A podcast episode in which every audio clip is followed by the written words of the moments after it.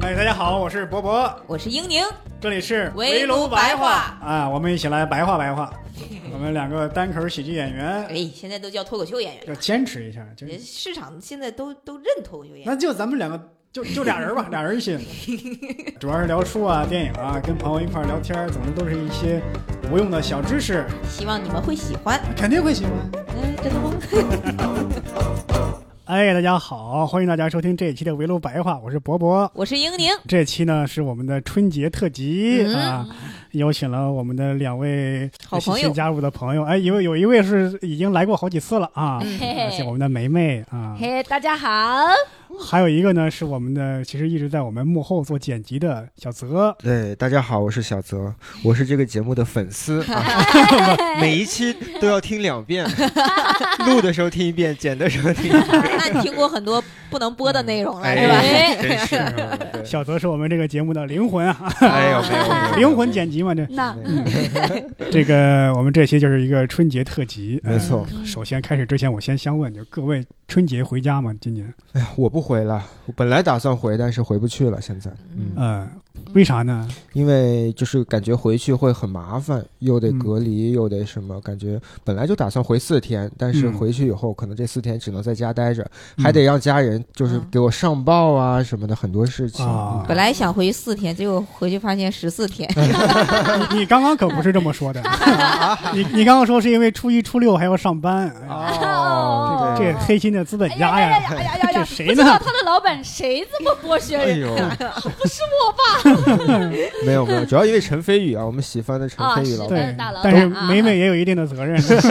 梅梅回去吗？我回去，我回去啊，嗯，但是我现在也担心我回不去。我我的机票是明天，我明天刚去做完核酸，嗯然后现在希望我祈祷我自己能回去。你你们那儿也是隔离政策是比较紧。嗯我们那儿其实还行，我妈说了，说是好像在回去之前得做一趟核酸，嗯到了之后做一趟核酸。嗯啊嗯英宁回去吗？我我回去，呃，我其实是二零年、二一年嗯过年都是在北京过的，连续啊。两年，连续两年。嗯。然后哦。今年本来也是没打算回去，但是年后可能会有一些工作的变动，所以嗯。我有一只小猫嘛，然后我变动的话，带着不方便。对，然后我出于对它的负责的角度，就 把它遣送回我的老家，啊，家里人妈妈啊，帮我代理一段时间，我会放心一些。嗯我我记得听英宁以前说过啊，他妈妈对这个猫啊是有点非常的宠爱，甚至接近于溺爱的感觉。你哦听 听专场的内容吗？啊，对对对，啊，因为我段子里也讲了嘛，就疫情的时候，就是我两年没回去，他们其实也挺孤单的，嗯然后马上也退休了，就觉得啊需要一些精神的寄托。嗯然后现在我也不结婚不生孩子，目前啊肯定是没有嗯这个打算的。啊 然后就想给他们，因为他们看到我的猫之后很喜欢，我就嗯也送了他们一只小猫。然后相当于他现在有一只小猫，哇，简直是溺爱的要死。嗯，然后我现在还有点担心，把我的猫送回去会不会？失宠 会不会，失宠啊对对 真是，嗯这是大城市来的猫，对，啊回去教点北京话什么的。被地头猫欺负，哎，我我有一个很好奇，就是猫怎么运是最安全的？我这次回去是。其实分猫，像我们家猫胆儿都特别小，嗯所以我就不放心飞机托运、或者是火车托运，因为我怕它应激反应特别对对是特别大，所以我就嗯买了个猫箱，然后找了一个顺风车，嗯，就相当于哦途经会路过我们家，然后那个大哥就把我放下，相当于哦我人肉把这个猫带回去。哦，所以是哦带着你和猫一起，哦对对从北京开回老家吗？。对，哎呦我天，哎呦，好这吧？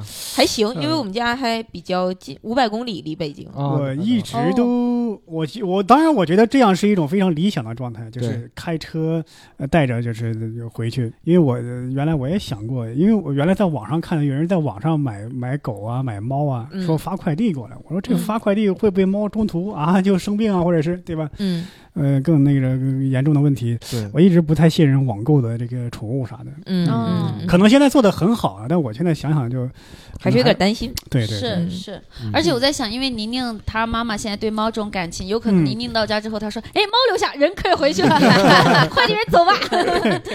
对，要不你就把猫放在大哥车上就行。也算是人肉带回去了。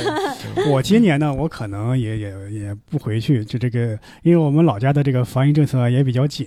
哦。我回去之后，万一到地方先被隔离十四天，呃，嗯再加上北京我们老家如果再出现什么疫情，就 害怕啊回不来。对，对。感觉河南就是确实管得很严。啊。是，对对对，嗯。就是这两年的春节，因为有疫情嘛，咱们各位就是平时怎么度过的？嗯。嗯，我先起个头好。啊，就是疫情刚来的那一年，差不多是二零年嘛，嗯二零年二零二零年初，嗯嗯。那时候只是说在武汉出现，还没有传遍全国。那时候我想我想去拉萨，我就去拉萨 啊，待了几天。一开始特别美，因为当时呢，一是景色美，二是心理美。嗯。就是啊因为在当时，全国的绝大多数省份都被攻陷了，对，只有西藏一例疫情没有。哦，当时我就在想，哎呀，这病毒再厉害，能打得上青藏高原吗？不可能，海拔四千一四千多米，嗯天然的屏障就隔绝了病毒的产生。嗯谁能想到，有一位武汉的好市民，人家也不是主观上有这个恶意，就去了西藏玩了一趟，啊、啊，把病毒带过去了。嗯嗯呃，因为这个西藏它是一个特殊的一个地方，因为那个地方呢，呃，你不要说什么新冠肺炎，就感冒发烧，对一个内地刚去的人来说，都是一个很严重的一个问题。啊因为高高原原反应高原高原反应之类的，嗯如果你处理不当，感冒发烧都有可能是致命的一个问题。是所以可能出于这种综合性的安全上的考虑，嗯要把所有的内地去的人都啊哪来哪回去，嗯甚至我们那个客栈老板嗯他在西藏待了都好几年了，那嗯也得回去。啊，当时他说我这在这开店待好久了，呃，没有，因为这是种这是处理上的一种困难，嗯，因为因为你怎么证明你是待了好些年了？嗯。只能通过身份证来证明，可能对，啊这样的一种办法。嗯。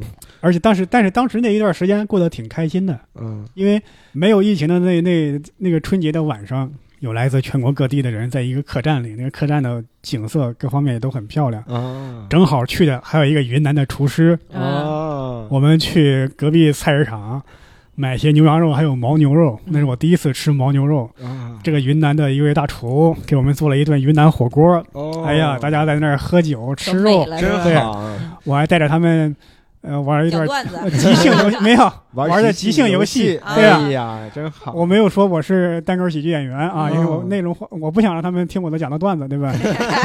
对吧？咱不能收人家钱的，对吧？但不给钱我又不愿意讲呢，万一没人乐，那不更丢人吗？对吧？所以第一年的疫情就感觉是特别美哦啊，哎，那当时那些人都是什么原因？就是过年都没有回去，还是他们就是想要去在春节旅游，正好聚在呃一起就是想春节旅游，啊？因为拉萨呢，或者说西藏，它因为春节期间呢景色也很好，嗯。但是呢收费相对便宜，人少也，是而且有时候吧，你看景啊，真的是适合人少去。嗯嗯嗯，对确实。你人一多，什么诗情画意都没了，嗯。真的。你看像故宫，对吧？你现在去，你想拍一张没有人的雪景，太难了，嗯。你就得一大早跑过去。没错嗯。没错，这是我第一年的疫情经历，哎，嗯对。接下来你们第一我年，我第一年好像二零年呃一月份那个时候，就没回就是我没回去，但是那一年是我爸我妈开车来到北京，啊，啊，跟我一起过的一家人在年，北京过的，一家人在北京过的。嗯。但是那天那个年呢，其实过得也挺波折的，嗯。就他们是相当于腊月二十九嗯，那天来，然后初一就回去了，哦，为啥呀？因为就那两天就开始有疫情了，疫情就大面积的爆发了。嗯。哦因为之前就有那个啊呃陆陆续续的嘛，只不过嗯。就是情况那几那几天好像越来越他为为严重了。啥这么紧迫的回去呢？因为他们呢，他们就是也有工作嘛，啊。他们的工作就类似于国企，其实国企管的比较明白严，是是是是，然后他们就怕滞留在北京回不去，对。然后可能工作也受影响，就比较嗯。麻烦，就相当于待了可能两天一夜就回去了。嗯。他们走了，其实我内心也很慌张，嗯。嗯。就是你总觉得那个时候好像大家对于这个疫情都是那种突如其来的疫情，没错没错，然后第一年就有一种像末世的感觉，感觉就是我也有，是吧？嗯？就就总觉得就是就不知道真正的情况是什么样的，嗯。然后就就突然爆发了，然后武汉整个都封城了，对，然后当时就会觉得特别的恐慌，恐慌。然后，但是我当时的感觉就是。再恐慌，好歹我们一家三三口是嗯聚集在一起。啊我当时就想，哪怕是那种丧尸、丧尸啊，什么末日啊，嗯我经常看那些电影会幻想嘛，但是我说当时我在北京，我们家在东北，我说我要想去找他们团聚，就像行尸走肉一样，我得跨越那么多的城市末世。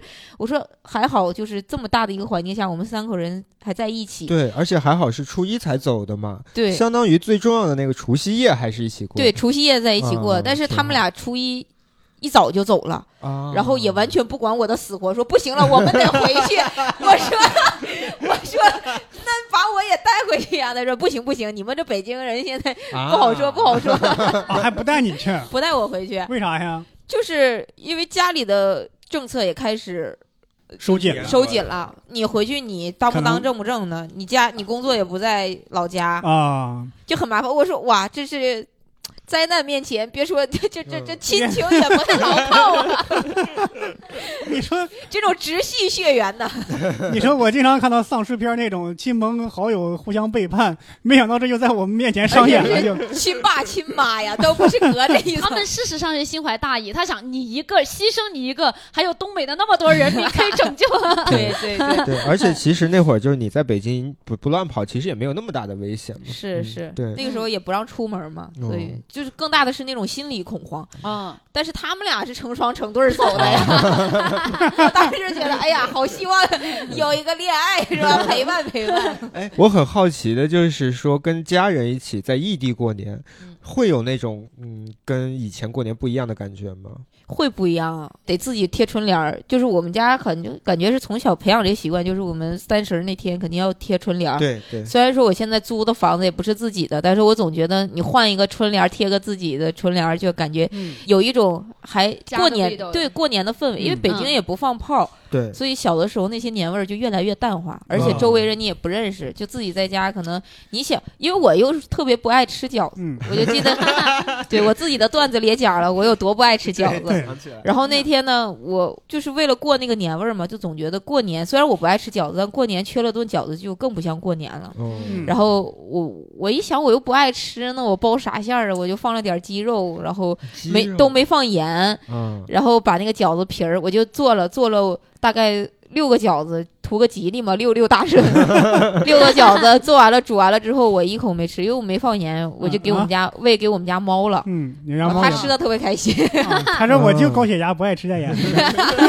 因为猫不能吃带盐嗯，对太太带。哦，嗯小泽哥呢？小泽哥过年吃我第一年其实回去了，就是嗯二零年的时候，我因为那会儿还有正经工作啊，哦，不像现在在这种民间小团体里面打工。老板在这儿呢，可以看我们的企业氛围还是非常的融洽。我们两个，我和伯伯两个局外人呐，就看看你们这个公司怎么内斗的。对，因为那会儿还在搜狐，嗯搜狐特别好的一点是，就是遇到这种情况，就是该在家办公，在家办公，所以那年公司也就通知大家都不着急回来了。第一年等于对于我来说没有太大的影响，就只是在家里头过了一个年，没有再出去玩了。因为即使是在太原，大家也都不怎么出门了。嗯，其实太原没什么疫情，只是在那样一个氛围里吧，大家都会觉得外面很危险。其实曾经的那个非典时期啊，啊，大家可能记忆都有点模糊了，有些年轻的听众朋友都都没有经历过哈。可能对对，但是非典时期，山西其实是比较严重的。是吗？嗯，是的。但你看那会儿我们没有这个概念，为什么那会儿没有那个通信那个发达呀？包括一些说知道哪儿比较严重，哪儿不严重。嗯而且那会儿我们很小，就就觉得很严重。但实际上我长大，我发现有的地方其实没有我们那儿严重。嗯所以我猜测山西曾经吃过这个亏，嗯所以反而疫情一直表现的还挺好的，没有大面积爆发过。哎，还真是。嗯。哦，所以就是第一年的时候就正常回家过年，嗯、然后正常回来，但是回来以后呢就不上班了。就是第一年二零年的那个上半年嘛，搜狐真的特别好。哎呀，我点谁想回去了，被点谁？想回去了，这是。哎呀，我我们那会儿那个工作不饱和呀，还不用上班。那会儿我们每周不像现在初一都得上班。你你你这也不像夸搜狐啊，那会儿真的就像刚才伊宁老师说那种末日感，因为什么呢？就是我不用上班，我天天也不能出门。我回到北京，但第一年爆发的时候很严重，就等于过完年开始，我就一个人被困在了我那个小房间里，大概困了有半年的时间。困在小房间困了半年。就是北京我自己租的房间里，因为搜狐哦是不用去上班的嘛，不用去坐班，这就是我的那个第一年的疫情。所以第一年疫情等于对于我来说，一开始过年没有任何影响，但是哦回来以后就会有很大的影响。哦，当时我的心情是来说吧，我没有有一种末日感，为啥？因为我有时候是有有点过于的理性，或者过于的那种嗯乐观吧。哦，嗯怎么讲？呃，比方说疫情来的时候，大家可能觉得有点害怕，我也害怕，嗯嗯但我又觉得这个疫情啊，可能是离我非常远的一个事儿嗯啊。第一呢，感染率嘛，它只要不是百分之十、二十、五十，我觉得都觉得自己是安全的。没错啊没错。啊呃，另外一方面呢，这种乐观又有一种普遍的悲观情绪，来的好像惶惶不可终日，又会刺激到我。这两种东西有有一种我觉得很虚幻的感觉，这种虚幻又会给我带来一种刺激感，因为我经常玩丧尸背景的游戏嘛，哦哦哦，对我理解。我，反而有一种刺激感。我也我记得有。一次是疫情是最离我最近的是我们那条街上有一个小区，嗯。有一个从武汉来的，嗯。呃，他还去过我以前去过的一个商场，嗯。嗯嗯。那时候对我来说，这是第一，这是最危险的；第二呢，刺激感好像更大了。嗯。就是看着那些没有人的街道啊，哦人烟稀少的公园啊，我就感觉哇，这好刺激啊！有一种玩末日求生的丧尸感的游戏男，生男生懂这个感觉。就是我就感觉有一种探险的感觉。会有啊。这个是一个很微妙的心理，嗯。你又就是很很明白这是一个灾难。另一方面，因为这种你平时从来没你活这么大没有经历过这么大的灾难，对，包括非典大家都没有那么大的记忆，嗯。对，嗯，就是当时我在走在街上，感觉人特别少，车也没多少，就是就是有一刻，那条街很宽的，平时是车来车往的，我一回头一个人没有，对，然后车都在那个停着，就没多少人开。嗯，但是我在说，哇，这一刻就是我、哦我玩末日游戏的感觉。我我就是传奇，就是好像开局的那个那个画面一样。对对对，反而是那个时候，就让我意识到一些问，就是我自己的一些真正的想法。就以前嗯。可能创作者大家都喜欢自己待在家里，也不嗯太去，就是很嗯。少社交，嗯。或者是就就大部分我感觉都有点社恐，可能嗯是。虽然这个词已经被用用用烂了，嗯但是感觉喜就单口喜剧演员都喜欢自己待着，跟自己待着。有有一点孤独感，甚至有的时候，甚那种怎么说呢？那种心理还是觉得孤独是可能是一种好的，会享受那个对享受那个孤独。但是那个时候，就疫情嗯那个时候，有一次也是出去买菜，我就发现，就像伯伯说的，街街道上平常都很多人，就能你能看到奶呃老奶奶或老爷爷平时坐在那个门口那个马扎上，嗯，嗯，就是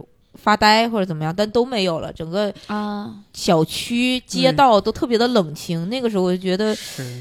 那种孤独感反而是让我感觉到很恐惧的一种事情，嗯。就车也很少，你就会觉得哇，如果这个事情真的再严重的发展下去，那个时候就特别希望有很多的人还能就是大家一起聚集，对。要啊抓住的那个经情感上的最后一个嗯，稻草一样，就嗯。哎，梅梅是不是还没说呢？你第一哦。年疫情怎么？我我我第一年疫情，我记到得春节就是哦，到那那个时候春节，我我是回了家的。嗯。我当时回家的时候是那个那个没有没有太大感觉，但越、嗯。越到回就是回的越久，因为我是我那会儿已经全职做脱口秀了，嗯而且那个那个时候也做做俱乐部嘛，嗯然后那会儿我们俱乐部还叫遇见喜剧，是现在就今年才改到喜欢喜剧嘛。而那个时候我们俱乐部人也很少，但我那个时候其实是挺焦虑的，就是我会担心说我们演出开不了，然后我我们就是没有没有没有活儿怎么办？所以我一直就不敢停。然后刚好呢，那个时候就我跟小泽老师我们俩认识，就是因为那阵儿就是搜狐他们联系说要做那个直播嘛，嗯所以我就一直不停的在给他们联系嘉宾，不停的在嗯在推荐给他们提选题。嗯然后我我一直都是那种，就是一直有赚钱焦虑，然后那阵儿还还就是就就就想说，我得想什么办法嘛。嗯嗯。然后我又开了自己的那个抖音账号，剪剪每天我那个时候在家春节在家的那个有长达几个月，就是那个小泽哥哥是半年都在搜狐没什么活，嗯我是半年都在家，我那是第一次在家待那么久，到后面其实有挺岁月静好的，就是因为我们家在小村小山村，病毒也嗯。进不来，嗯。然后呢，我就第一次在家等到樱桃都熟了。嗯。我二十七年那那那会儿还是二十七岁，现在二十八了，我二十七年了，很久没有吃过我们老家的樱桃，嗯。然后就等就看着家你这是要带乡，货吗？四川宜宾大樱桃，对对对，就看着家乡的那个，就是从特别冷的时候一点一点换薄的衣服，嗯然后樱桃也长出来都红了。嗯还是没能回北京，还是没能回北京，然后就跟着跟着我妈一块儿去摘樱桃，嗯然后然后还有田园牧歌的生活，对田园牧歌，然后那会儿就满山的那油菜花都开了。嗯，我还记得我我妈有一个那个小小电动，嗯就是有个小电动，然后我我有一有一阵儿就是我牙牙龈发炎了，嗯我妈就就开着那个小电动，然后就带我去我们乡村医生那儿拿药。嗯。我当时记得，就我妈在前面，我搂着我妈妈的腰，嗯。然后就是一路那个那个就是那个车嘟嘟嘟嘟嘟嘟嘟嘟嘟，然后就看着那个漫山遍野的油菜花变了，然后又变成蓝天白云，又变成绿树。我当时觉得哇，好幸福啊！啊，然后因为我很多年没有这么跟家人待在一起了，这么久过了，对对对我咋感。觉是疫情让你更幸福了呢？哦，前面其实是焦虑，到后面就躺平了。嗯跟家人的情感联系更紧密了。对对对你，没有感觉到有一种恐惧感吗？恐惧感是是那那会儿很揪心，每天看嗯新闻都很揪心，然后也哭，跟我妈我们都都都哭，然后都都难受，包括也。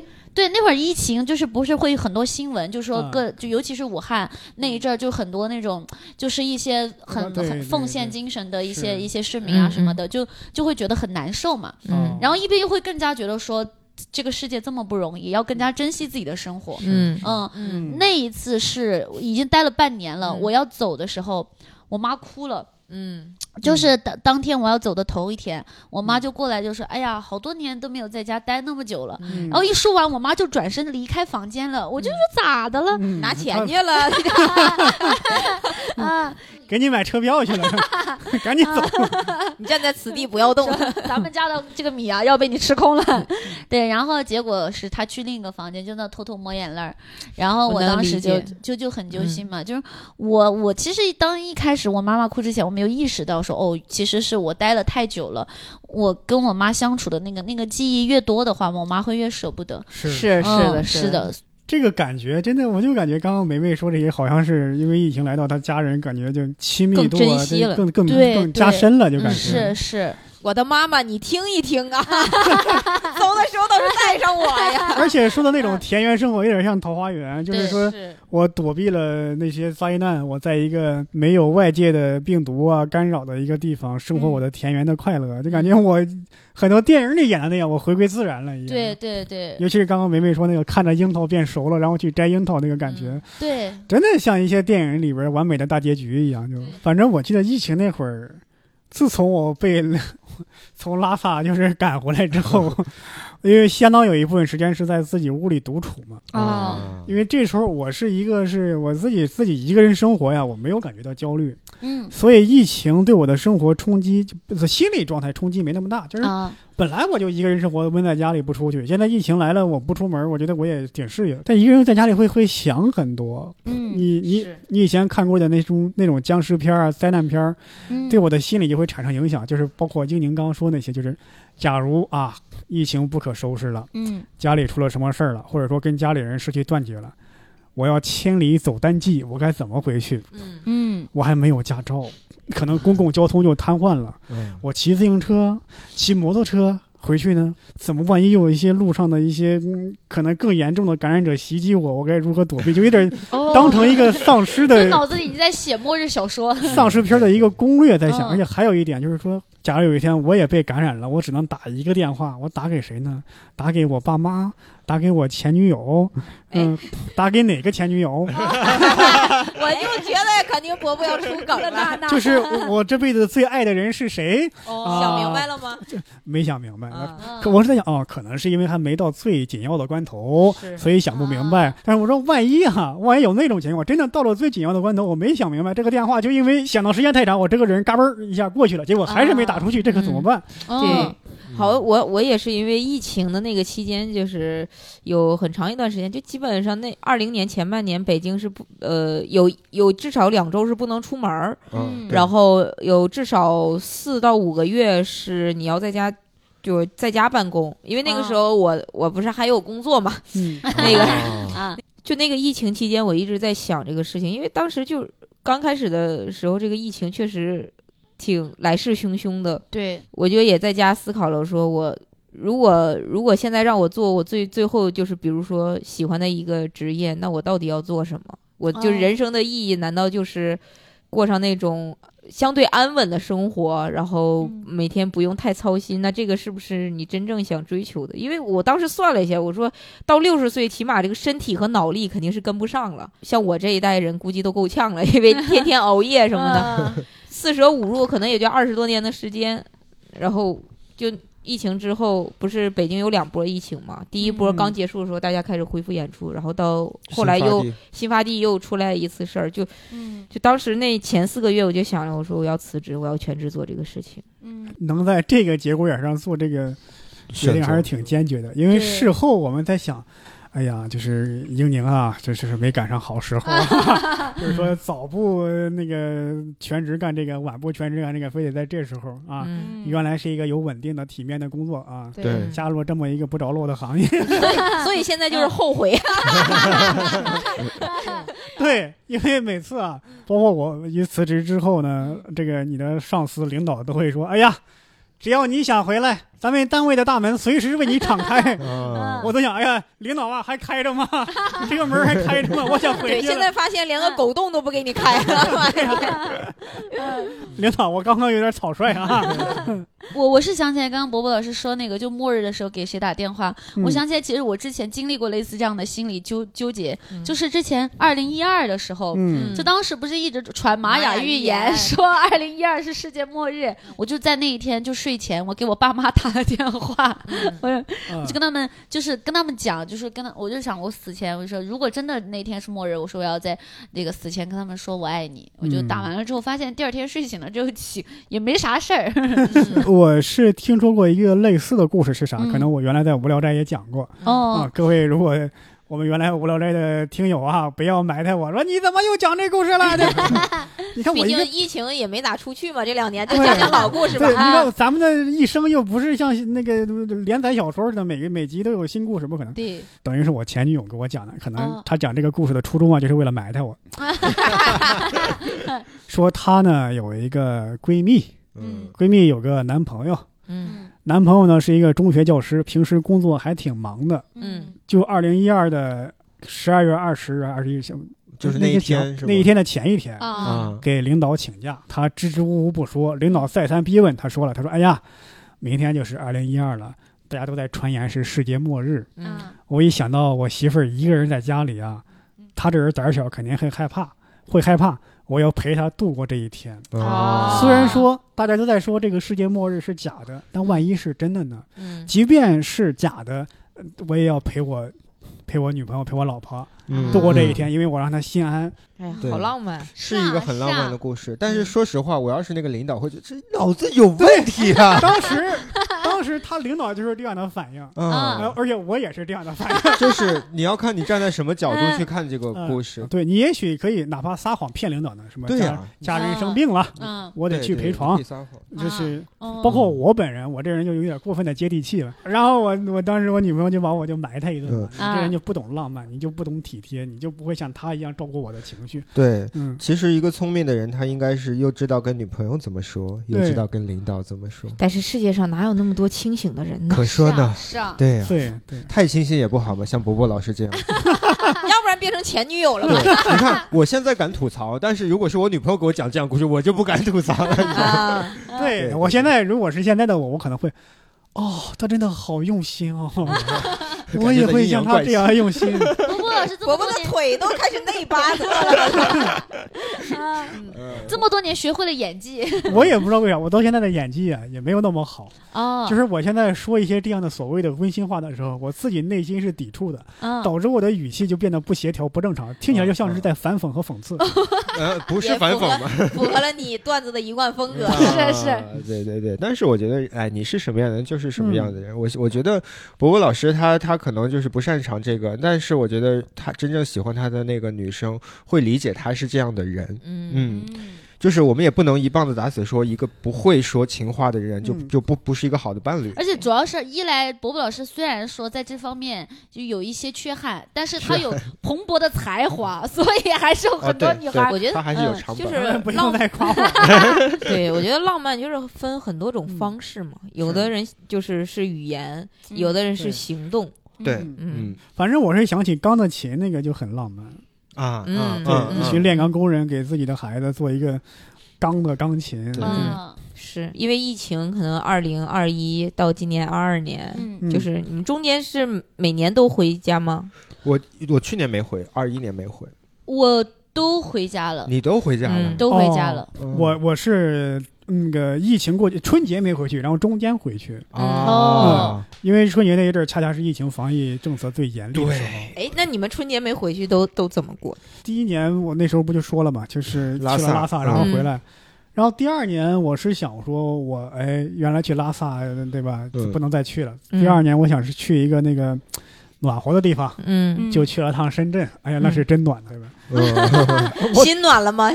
那就是心里也暖，就是当时带的衣服有些问题，我以为深圳可能稍微还是冷一点儿，啊带了那种薄毛薄薄的毛衣啊去，其实发现当时穿 T 恤、穿衬衫都可以。哦呃，就当时在那儿，就我老家的朋友在那儿，我是去了之后呢，就感觉我以为他们不回去。嗯就是春节前几天我去的深圳，结果待几天说，哎呀，春节我要回去了，因为我们老家的人乡土观念还都比较重，所以春节是一定要回去。然后我就在深圳跟深圳的其他的演员聊、见面、玩、喝喝酒，其实还挺好的，就同同行之间的交流，就是嗯他们。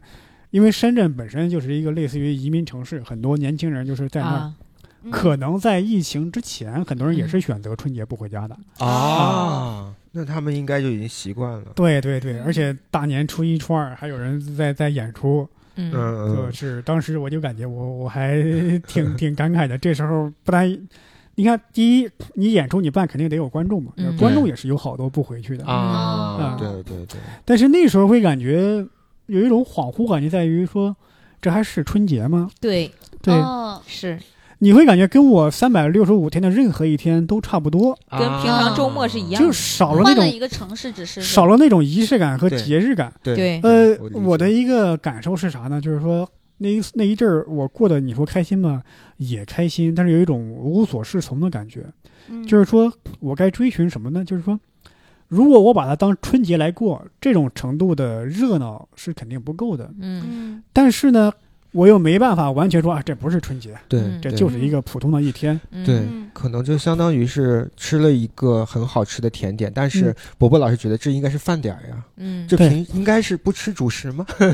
小泽小泽说的太对了，就是、嗯。就是我不敢面对，我都是当时我都不敢在内心告诉我自己这是一个春节，哎，我跟你有同感。你应该隆重的过。对，哎哎，我突然好难过啊！就是这种情绪其实是很不太舒服，因为我一旦内心内心的很坚定的说这就是春节，我就会觉得哇，我的生活好惨，啊，嗯就好像情人节，哎回不了家，一个单身汉在情人节，哎呀，不就是二月十四号吗？日历上普通的一天，但还是会忍不住失落。而且你不能告诉自己，哎，情人节得有个女朋友，得有个对象。你如果你一旦这么确认这就是情人节，得好好的跟一个另外一半过，你就心里难受死。我就我我不敢，讲这段非常的有负面情绪。就是不敢面对这种情绪。嗯嗯嗯对，因为因为我是二一年也是在北京过的年，然后那一年就爸妈就没能来嘛，因为他们也出不来，然后，呃，那一天反正就过的，就我我就感觉跟伯伯是一样，就不能告诉我自己心底认定那天是春节，嗯。就感觉就是告诉自己啊，这只是放了一个小长假，嗯。嗯，因为周围的朋友可能都回去过年了，然后自己在那个家里，我就我记得印象特别深刻，就那天晚上，为了有一点形式感，感觉没那么孤独，嗯。就外面都是黑了嘛，黑了之后就可能有路灯什么的，嗯。然后就放那个春节联欢晚会，就觉得。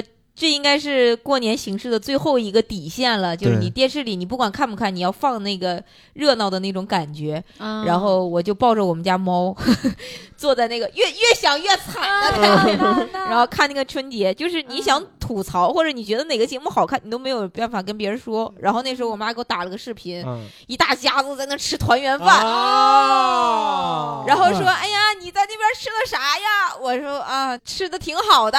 然后我我自己做的饭什么的挺好的。嗯其实也就也懒，你平常也不咋做饭。然后嗯他们说行了，就说了没过十秒，行了啊，给你打个招呼吧，说声过年好，说过年好，然后咵就挂了。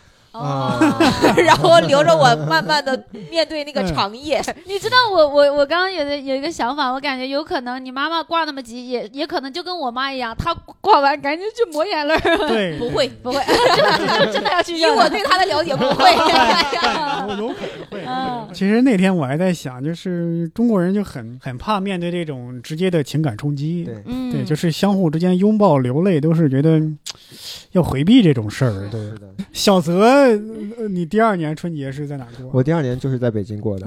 而且哦是，其实第一年啊，大家其实没有反应过来，所以有的人回家了。嗯，第二年就是很认真的，就是说鼓励就地过年。啊哦对我，我包括今年应该也是相同情况。哎，所以我刚刚还在想，也许因为我们这期是春节期间播出，嗯有可能我们听众里啊就有呃自己正在很有可能，对没有在家乡过年的。我觉得哎，我们的播客也可以去陪伴这些人。对对对对，如果你是自己一个人你并不我们孤独四个主播抱抱你，隔对空。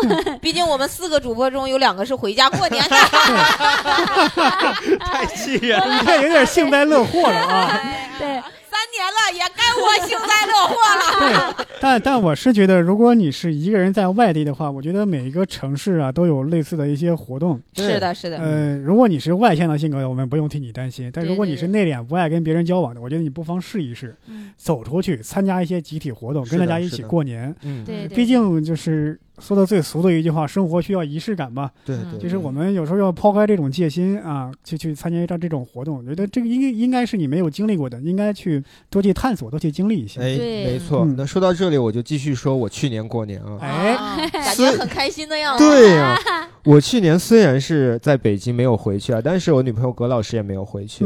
然后我的很多朋友都没有回去，啊我们很早就已经说好了，一起过年。对我们订了一个民宿，嗯然后我们我们买了火锅，是在北京，对，啊就在北京，嗯。然后买了火锅的东西，买了酒，而且酒一箱两箱都不够，后来又去买酒。我。天啊，就是哦。我们是从晚上就是春晚开始，一直吃聊玩，一直到第二天天亮，这反而是我过过最充实的一个年。啊，哦，就是电视虽然播着，但是没人看。在家的时候，你可能没没看，你是觉得不好看啊 但是我们那会儿真的是没人看，因为大家都玩的很开心。嗯是你看，你说的那个就伯伯老师说的两种情况，英宁老师就是伯伯老师说那种没走出门的，哎呀，还是要走出去啊！对，你说那种走出去找朋友的对，因为有一年跟这个小泽说的类似，啊嗯我们几个演员，那那时候还不是疫情呢，啊是为了挣一点外快，那时候毕竟生活不易啊，啊，去三亚，啊哦，我们春节期间去给三亚演出，啊去三亚给那些游客演出，人家是拖家带口的来。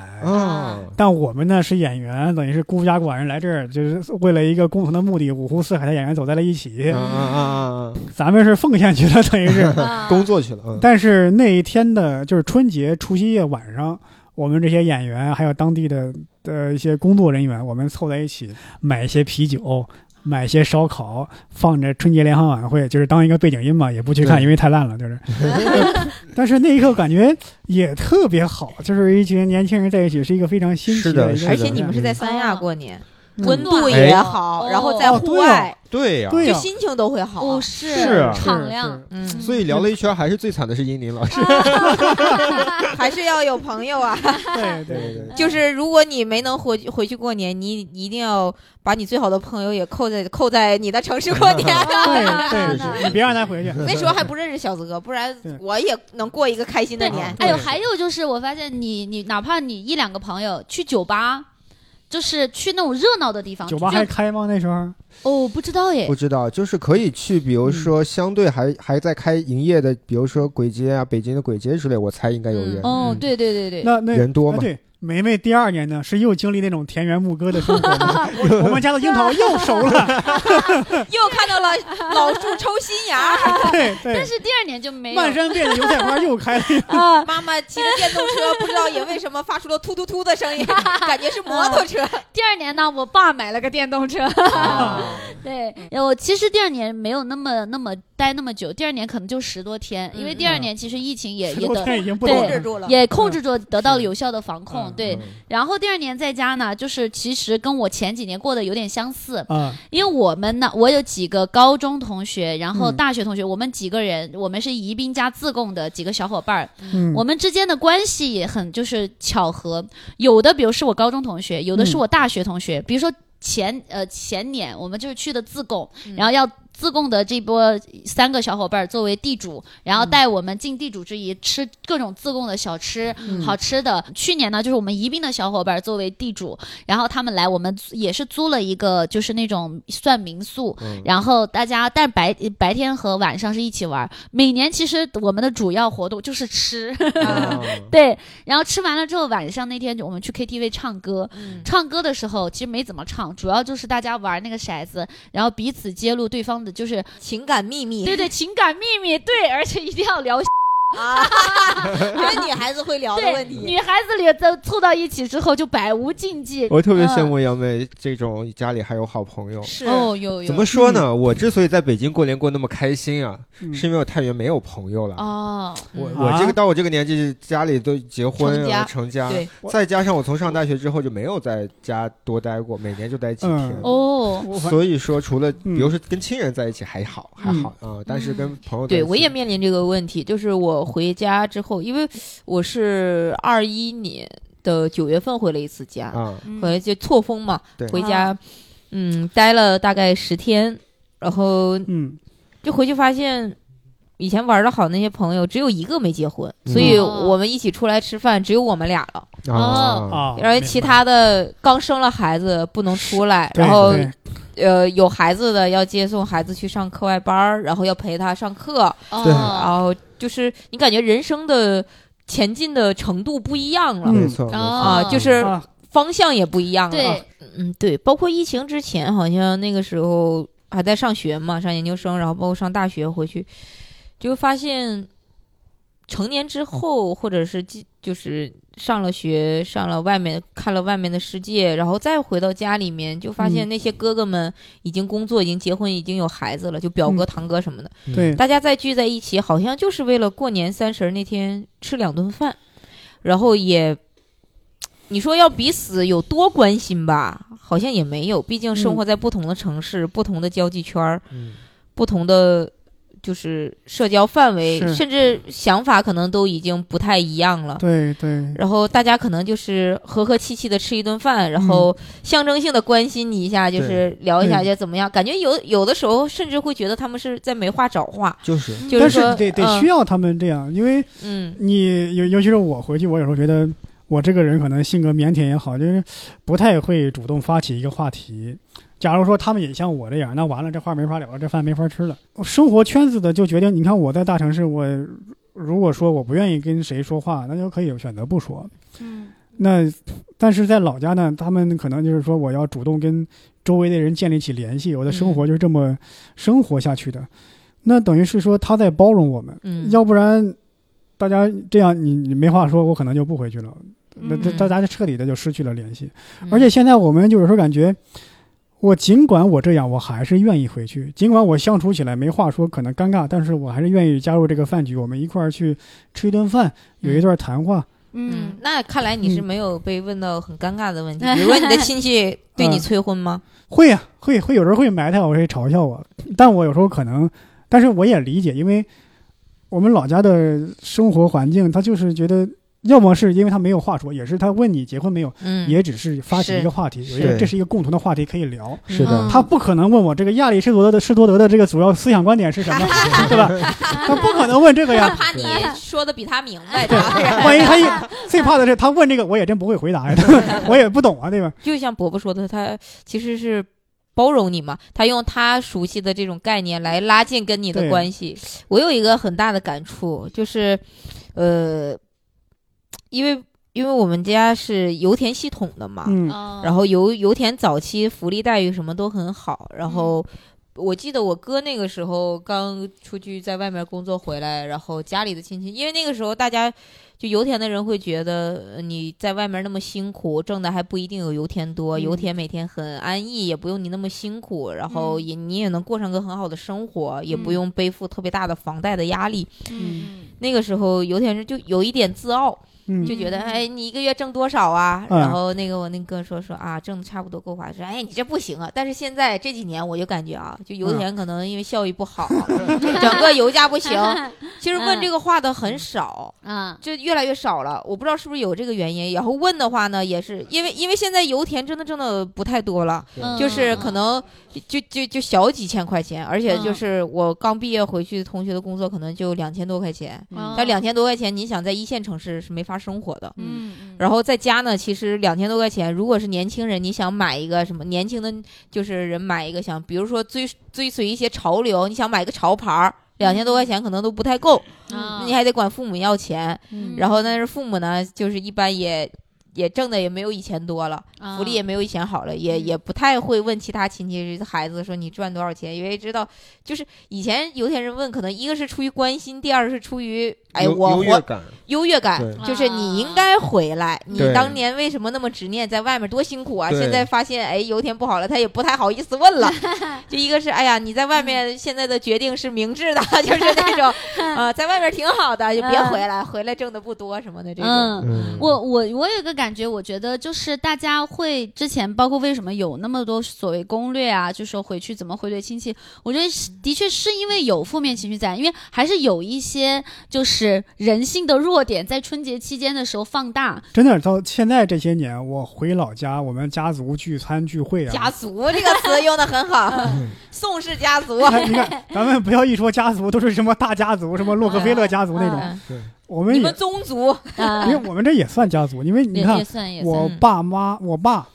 他们姊妹加起来七八个，啊，我妈也是。哦对，假如哦。假如说大家一块儿聚餐，光你的这些直系的长辈就十几个了，是，他们再加上他们的孩子、子女啥的，就更多了，对对对对，反正我现在回去的，我们家族这么些年，真的能够聚在一起的，嗯，都是关系好的，啊。关系不好的聚不在一块儿。也是，嗯呃，确实有些人跟你可能血缘上来讲很亲，嗯，但是平时的关系确实是，很一是淡漠，二是可能就是剑拔弩张，甚至都有可能。嗯。嗯。我记得小的时候，就我我外婆在世的时候，嗯。那个时候的确就关系就走需要走的亲戚就会嗯。更多。是。那个时候都我我记得，因为我们家已经是在比较偏僻的山村了，然后我记得我外婆的娘家在嗯更偏更远的一个山村。嗯。我记得小的时候，我们过年走亲戚，是我那会儿我我我姨妈和我妈她们是两两姊两姐妹嘛，亲姐妹，然后她还会带着我们这些小孩儿，然后背着那个背篓，里里边就是过年要给亲戚的那个就是什么糖，每次过年会有什么糖加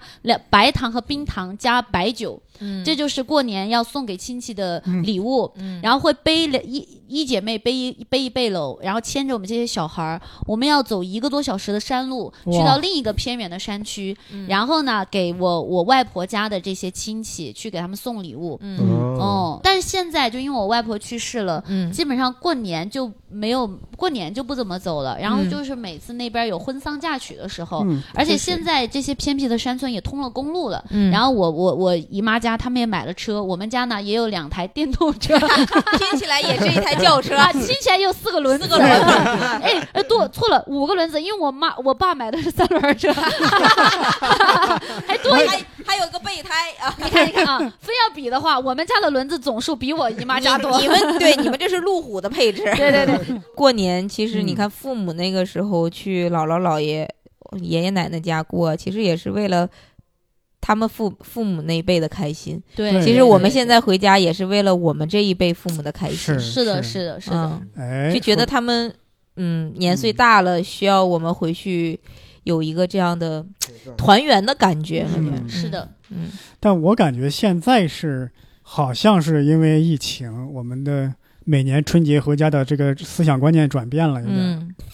我记得几年前那时候春运压力特别大，嗯。可能高铁还没有出现的时候，嗯。对对，有一位铁道部的铁路部的一个官员说过，现在春运的压力如此之大，呃，像这种每年固定的这几天，几亿人迁徙的这个嗯。活动啊，世界只有中国独此一家，嗯。是不是我们需要改变一下春节过年回家的这个习惯？嗯。当时网友铺天盖地的去骂，嗯。嗯那甚至我也跟着去骂。嗯。啊。啊，那是你还年少轻狂的对时候。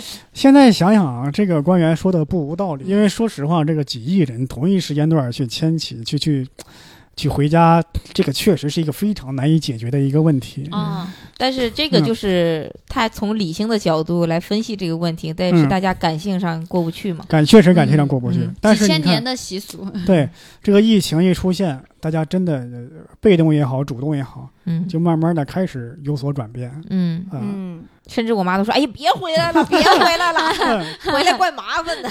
就是就是你们觉得，如果疫情结束了之后，大家会很多人还是继续这个行为吗？就是就是我春节我不回去了。”呃，我觉得年轻人其实一直对回家过年，还是那句话，就是为了老人们开心嘛。嗯。对，但是因为这个疫情是老人，老人其实希望我们回去的，但是他也从一些客观的原因会觉得，就是你不回来是更好，就是咱们都安全嗯嗯啊。但是如果没有了疫情，我觉得老人的情感需求还是希望你一年了，你在外面忙了一年了，我就希望我看看我自己的孩子，我是一个情感的寄托，我还是希望你回来的。嗯，我我我是感觉是，就是虽然说这几年，但是就两两三年嘛，我感觉应该还是会影响没有太大。春节的意义还是不一样，嗯，就是春节是给一个你所有的亲戚、你的堂哥、你的堂姐，嗯或者是你这些亲戚都能回去的一个节点。对，但是如果你中间回去，只是你自己回去，你可能嗯跟父母见一面，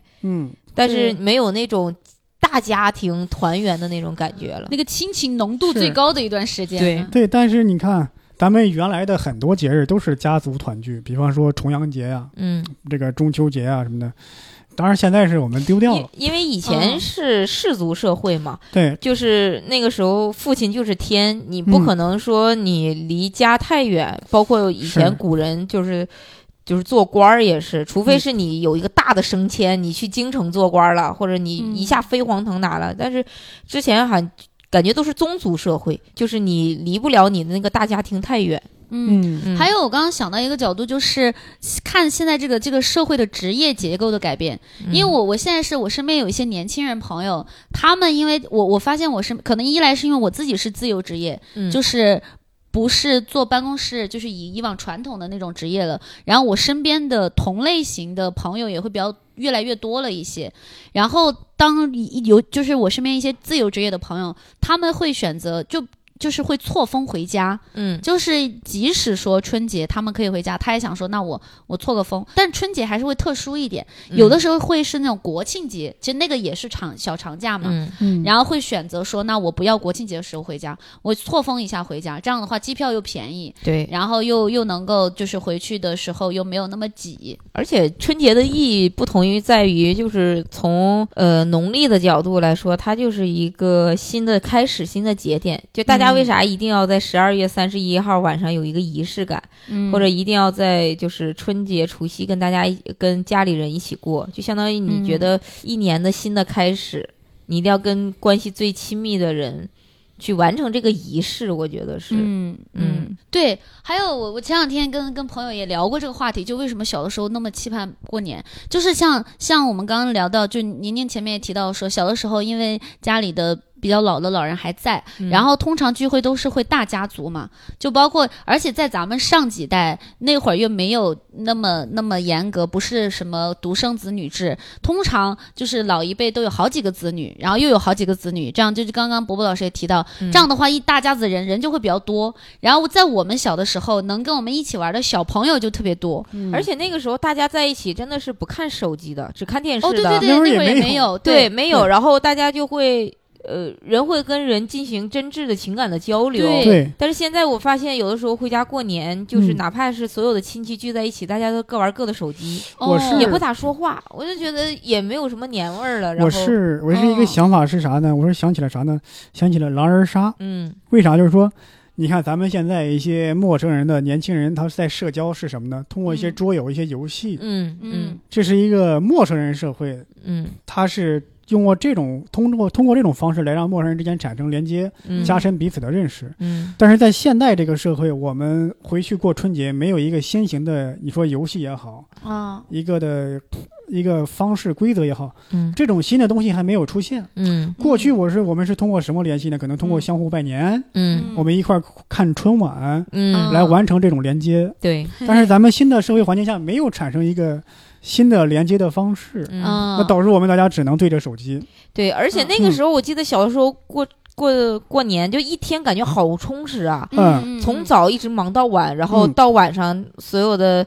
就十二点那个时候，赵本山老师的小品、就刚吃完饺子，然后赵本山老师小品就要出了，所有大家就放下手中的活儿，就围在那个电视里看他新的一年的这个小品，哎呦，对特别的期待，然后是的，就总觉得哎呀好开心，反正如果是我来讲，赵本山老师他只要在春晚上一亮相，我就心满意足了。啊嗯。是对，我突然想起来，嗯。我我以前给几个嗯等于是零零后还是九九几年的这个编剧，反正九五后嘛，嗯。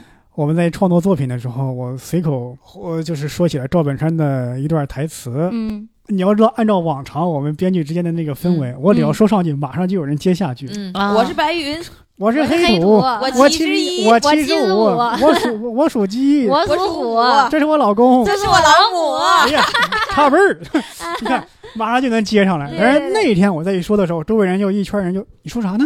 你咋突然说个这个了？那那时候我才明白，哦，现在很多年轻人没有看过的，没有看过，或者说对赵本山没那么熟悉了。当时我就感觉，我、天哪，一个时代过去了，这还这是最常见的一句话，其实啊。反而真的很符合这个情境。对对对，就是你心目中一个顶级的一个喜剧演员，嗯大大师。级的对演员，你心目中觉得不可能过时的，你的童年的记忆伴随了你很长时间的人，真的就这么几年，没人知道了，啊，嗯，大家不熟悉了，是的，你会感觉那是你的心目中非常高的一个一个都我在想地位的东西。你你这么一说，我在想以后九五后的编剧他们在在在。之后在讨论的时候，他们接的就是那种，就是这边来一个穷叉叉，那边 sorry sorry，他们就接的是抖音的梗了。不，但是我觉得抖音的梗没有春晚的梗那么的普及和能流传下来，因为它更新的太快了。以前春晚是一年一个让你印象深的作品，嗯，但是我觉得这是因为科技的局限性。你像也也不是，就是别说小品了，包括音乐都有一个趋势。你像以前，呃，冬天里的一把火，那嗯能火、好一首歌能火至少二十年。对然后到后来，比如说王菲老师的歌，嗯。她一火能火，就是一首歌能火一辈子。就咱们抛除好不好听这个东西啊，嗯。但是你看。现在就包括这两年，嗯。就呃，我们小的时候，周杰伦那首，就周杰伦那些歌还能火火很久，对，然后，但是现在抖音一出来，就每一都都不说一个季度了，一个月都有一首流行的那种口水歌。是的，嗯是的。嗯，而且只有那几句，对。你都不知道是谁唱的，对。啊对，你甚至不知道这首歌表达什么，但是那几句的旋律就把你给洗脑了。对，而且现在就是一首歌，它的生命周期很短了，对。可能两三个月就过时了。我。们现在想喵一起来学喵喵叫，都好像是好几年前的歌了，对是你看吧？那个《流浪地球》，《嗯流浪地球》他在拍的时候啊，他为了反映时代，他就是讲那个爷爷吴孟达演那个人，他年轻的时候流行《海草海草》那首歌。等这个电影拍的时候，《海草海草》正流行，然后在播的时候，在上映的时候，这个歌已经大家觉得哇，好土啊，好哦，好久之前的歌了。其实就差了可能几个月、一年天哪！我。突然觉得咱们四个坐在这里，特别像我们的父辈。当时，当时周杰伦刚火的时候，父辈那个时候说啥呀，口齿都不清晰。他们说那谭咏麟、张国荣、张学友那个歌才叫歌，啊，那个歌才叫好听。然后现在我们你看过了二十年，我们还说，哎呀，你们现在这个歌叫什么歌？啊周杰伦那个歌才好听，啊就是有一种这种时代的轮回的感觉以。后以后九五零零后呃，就九五后在讨论零零后的东西，就是我们当年那个喵喵多么有活力。他们应该不会他们不会这么说有这个基本的就好。我觉得他们不会这么说，而且我觉得我们现在说的其实也不是具体的作品，我们说的是连一首歌都不会听完了，现在嗯连一个电影都不会看完，看的是什么三分钟看完什么什么，对你在讽刺谁呢？然后这个吐槽，三分钟我看发现完电影。这个吐槽快餐文化是咱们每一期的保留节目了。我基本上我们基本上回炉白话，每一期都说到这个了。嗯但是我我最近就是有一个感触，就是虽然我们吐槽这个嗯、但是这个就是时代在往前发展，对，就你得顺应这个发展，这时代就是这样我，是想，那你就只能融入进来，因为你不可能逆逆着这个时代去走。哎，我我突然想问，就是你们现在还看春晚吗？看我不看。你说看是什么意思？就是是这样，就会你会主动的去看，啊不会，主动平时嘛，没事儿主动的去看。就是他在播的时候，你会直播的时候，你就会嗯守在电视机前或者守在电脑前去看，会吗？呃呃，我会等待八点的那个时刻开始，啊，但是我不会每个节目都去看，啊我会，瞄两眼。我会看，嗯。我我看其实是因为社交焦虑，嗯。就是我看的时候，我我我其实脑子里就会脑补说，第二天大家会在那个朋友圈刷屏说昨天晚上春晚的小品愚蠢愚蠢的梗，啊。我害怕我第二天看不懂。我是完全不看，而且我就完完全不担心这个，哦，因为就是说我已经达到了一种甚至不在乎厌厌烦的不在乎的那种嗯程度。啊，我的感受是，最近两年，至少两三年，我肯定是明显的不看了。为什么？往年就是你，就算你没有那个除夕完全注意力集中的看，但是我第二天一定会去看什么重播的那个语言类节目的集锦。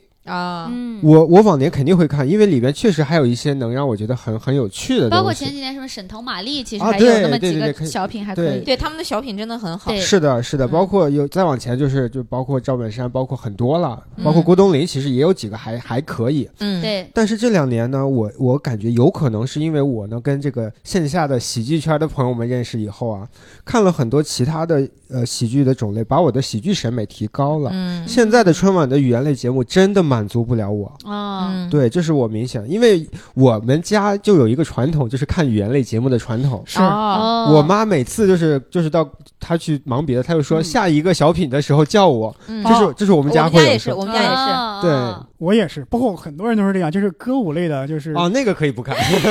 我我我有一个特别大的感触，就是因为我小的时候特别喜欢。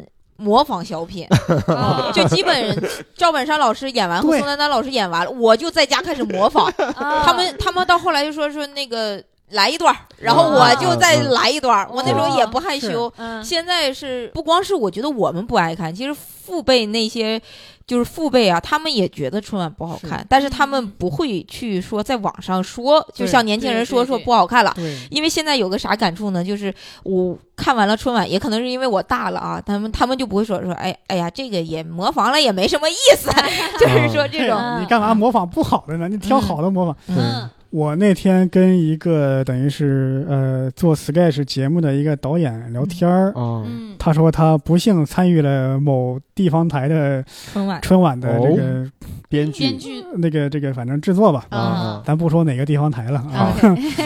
他说，咱这个深层次的原因不讲，嗯。就讲最直接、最最这个表象的一个原因，就是质量为什么下滑？嗯。啊因为这个春晚的舞台越来越大了，灯光舞美啪啪一打，你们不得不把你自己的调门往上提升一个八度，啊对你的演出就不自然了。你看节奏，因为喜剧这个很微妙的，尤其是语言类节目，对对你看咱们要尽量什么去去那种要聚气。学生腔，啊要普通话，嗯。要聚气。嗯。但是在那个地方，现在的春晚你一看，嗯。灯光一打，啪倍儿亮，嗯而且那个舞台布景非常宏大、啊华丽，甚至壮丽。你就感觉不像是一个演小品的。演员离观众得几十米那么远，是是而且观众席还倍儿亮。嗯观众不好意思笑，演员演的时候特别吃力。虽然说我们有麦克风、头戴麦，嗯但是演员上那儿不由自主的会喊。而且那个舞台就适合啥呢？就适合载歌载舞，就适合载歌载舞。就是你看那个舞台很大，嗯舞美又灯光特效很华丽，一群人上去唱歌跳舞就很壮观。啊啊这种东西它跟语言类节目、相声小品天然是对。相悖的，是吧？哦你看相声小品，所有的相声小品舞台布景都很简单，是啪两个人往那一戳，灯光一打，就在两个人身上，这几个人身上而。且嗯我们也讲，就是剧场，就越聚气越好嘛。对对嗯是你看早期的春晚，它因为当时你说因为没有钱也好，因为技术力量达不到也好，它嗯。无意中是达到了这观众的距离跟咱们嗯。线下脱口秀是一样的，对，我记得之前嗯。看了一个赵本山的小品，他不是嗯。还走到他演的是两口子，然后他在外面很横，哎，好像是还是伯伯老师放给我们看的。老酒、小酒老对小乐，九、对对对小九，哦，对对对对，对他还不是走进那个观众互动，当时感觉哇，好那个互动感真好。是因为最早春晚央视叫什么，就是联欢晚会嘛，可能央视嗯。联欢晚会，就是他们内部这些人觉得，哎，你看我们这些人有这么好的喜剧演员，嗯这么好的舞者，这么好的歌手，嗯，你春节你要不搞个一个晚会，这不浪费了吗？对嗯，等于是我们内部一个小联欢，台上台下都不分呢。你是观众，你看观众是谁？观众是马季，观众是嗯冯巩这样的人物。对，嗯哎呀，你别看了，你让你来一段，那我来一段吧。啊，就台上台下不分，就是我们内部一个联欢。这个舞台很小的，嗯，嗯，我演员离观众可能就一个几一两米的距离。，对，嗯，是的。嗯这就符合一个喜剧语言艺术的演出规律啊。那说起来，我就很好奇啊，到底是不是最早因为有了春晚，所以，比如说啊，我们小时候学校啊什么的，嗯就会有每年的联欢晚会，就会也是大家上去唱歌跳舞说相声，还是说因为传统中国刚开始有文艺活动的时候就已经定了这种形式了？我当然我也是猜的，我说的不一定准，啊啊，就是因为在当时的话。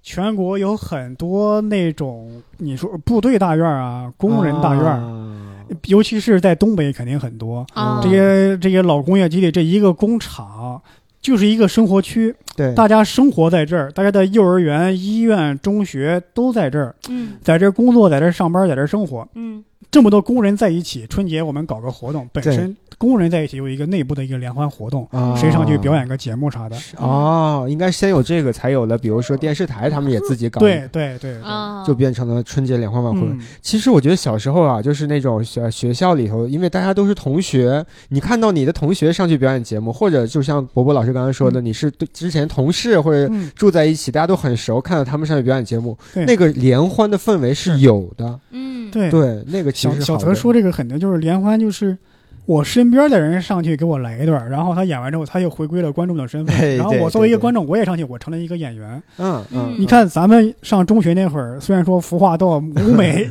对对对，这种东西离人家专业的肯定差了好多，但是那个氛围是不亚于春晚的。是，对对是的。特别喜欢小时候参加各哦种元旦。而且我刚刚其实一直在想，有一个为什么就是春节可能会变得没有那么热闹，就是我在想，就是一一就一来是因为就是手机现在越来越多的可以玩的东西了嘛。我我刚刚有一个奇葩的想法，就是说其实啊，每个人都是社恐，嗯其实每个人都是社恐。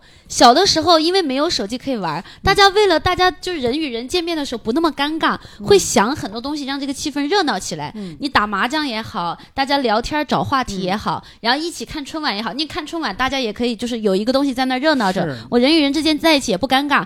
但现在其实你大家在一起的时候，就各自都看手机，手机里有一个自己的小世界，就是你不用再想办法去消除这种大家在一起的时候的的尴尬感，就变得冷漠了。但是我想反反对一下这个观点，我就说也是奇葩思考，你也可我知道我也我也猜测一下，我啊觉得以前没那么多社恐，因为以前没有手机，大家没有那么多独处又开心的时刻哦，，需要锻炼，大家都习惯那种跟人交流。现在因为哦电脑游戏啊、手机啊嗯什么的，就是你在你一个人在网上活得很开心的时候，渐渐你不社交，你才会社恐。我我啊哦我我是另一种猜测。是咱们以前那个《雄性衰落》那本书我讲过这个哦具体的原因啊，这里就不赘述了。呃，大家可以去听一下我，可以聊第一，可以去回去看第一期。对对，因为手机上新鲜有趣的东西时时有嗯，你开始忍受不了无聊。嗯一旦你放下手机，你会发现，哎，我跟这人聊天怎么没有梗呢？哦，怎么没有一些有趣的片段呢？你开始接受不了无聊了。对对嗯对，其实我们的生活哪有那么多新鲜、刺激、有趣的事儿发生呢？对，就是你说喜剧演员嗯写个五分钟段子都得打磨一个月呢。可不嘛，对，你想，网上那些是全世界几十亿人的生活的精彩的汇总，嗯。你跟这个人怎么可能跟那个精彩程度去比？对呀，而且且那些视频还经过了剪辑、包装、对磨皮，这么各种。甚至有网友的评论很精彩，那是十几亿人，每一个人都会有灵光乍现的那个时候。哦，你一个人的创作能力怎么能跟那么多人的灵光乍现媲美呢？嗯是我刚刚又想到春晚的人啊，就啊是我觉得春晚相当于啥呢？相当于目前看来，他是说他是把我是歌手，把这就是街舞，把一嗯年一度喜剧大赛来了一个拼盘儿，哦，对吧？把这种各种艺术门类拼在了一起。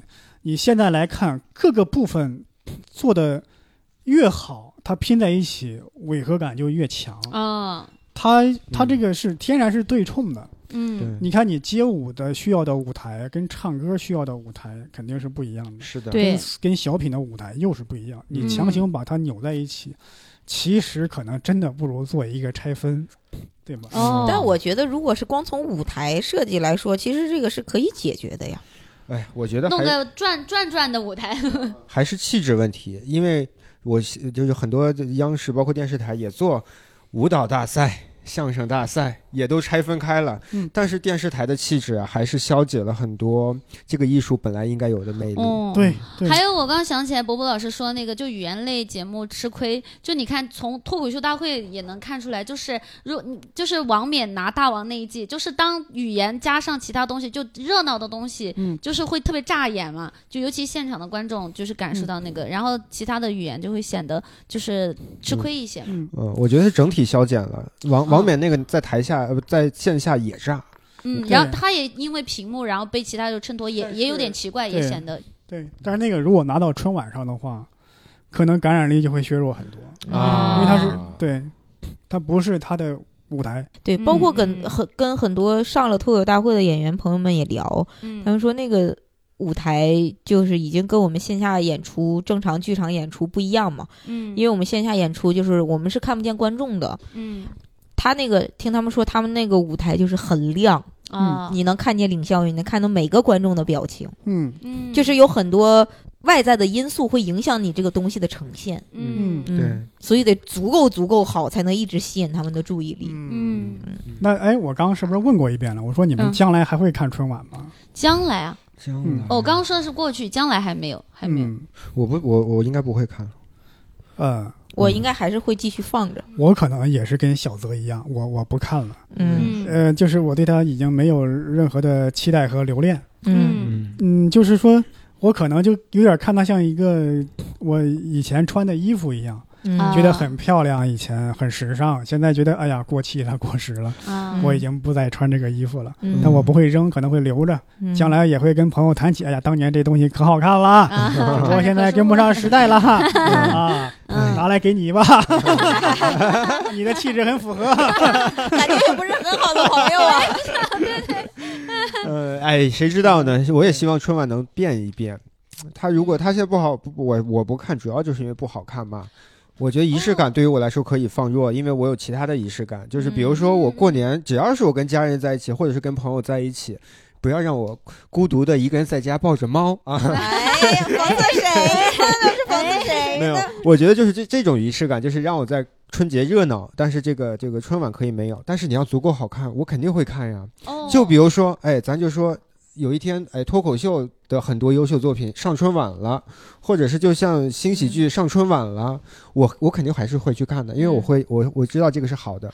还有，我想起来前两年 B 站做了一个，其实蛮网络网网络网络春晚，嗯。然后请了很多 KOL，大家都喜闻乐见的 KOL，、啊，对对对。然后做了很多就是那种新科技的一些一些东西，嗯。挺多年轻人还是看了。那我是觉得，就是那呃，我那些如果春节当天跟家人、跟朋友也好有一个共同的话题，那么我们可以一起去看《这就是街舞》，一起去看《我是歌手》，一起去看《一年一度》嗯。对。这些相对质量比很高的一个综艺节目。嗯，那我们也有话题可以聊，为什么非得看春晚呢？嗯。我会这么想。嗯，或者是可能一起吐槽也可能有话题聊。呃对对。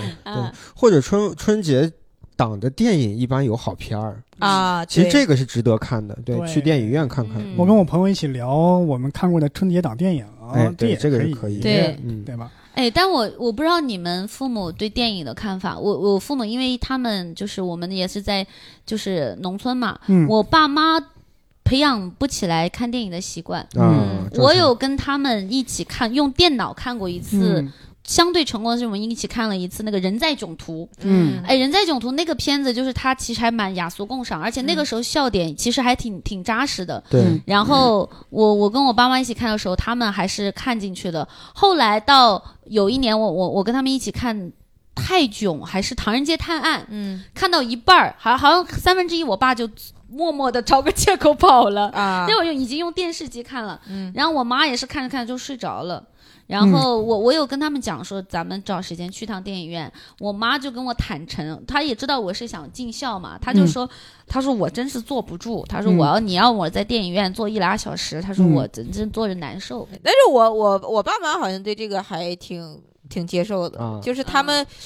他们好像很呃，我爸是很喜欢一新鲜玩意儿一个东西，他就啥他都要尝试尝试。对，然后他觉得他，而他喜欢看那种啥，他他要不是说有多高的艺术鉴赏能力，嗯，因为他觉得在电影院看那种大片儿，比如战争片儿啊什么的，特别过瘾。对。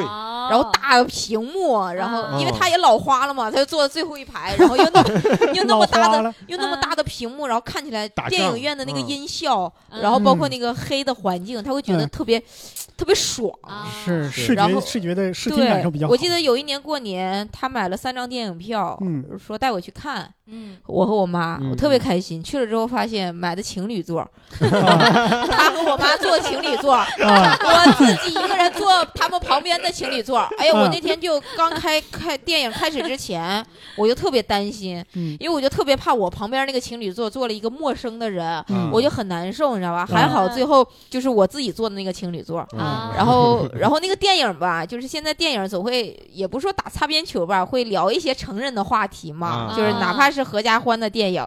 我当时想，哇，幸亏买的情侣座，不不然我都不知道以什么样的 态姿态去面对他们俩这样。对对，然后我散场之后发现，我爸搂就是搂着我妈，俩人可开心了。啊哎呦，我说何苦来你有被爸妈嫌弃的一声，我说我何苦来的呢？我天呀！我跟朋友出去好不好？是那是嗯嗯好啊，这些我们从这个疫情期间的春节，然后春运又聊到了春晚，总之都是我们关于春节的记忆和生活。啊是的，嗯是的，就是希望大家无论是能够回家过年也好，嗯，能够留在工作的城市也罢啊，嗯都能够非常快乐的、轻松的度过这个春节。嗯，没错没错。如果你是一个人孤单的话，可以多听听我们的播客哎，可以往前听，一期一期的听。嗯 是的，就怕如果他太孤单，咱们这些期可能不够。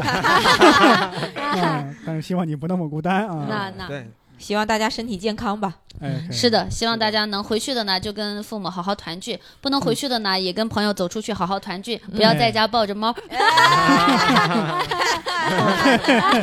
抱着猫可开心了。啊嗯啊！哎，有猫至少还有猫，有的朋友可以没有猫，对那就更要走出去，对对，开心开心。好的，好的啊，我们这期围炉白话呢就到此结束，感谢大家的收听，我们再见，拜拜。拜拜拜拜春节快乐，拜拜。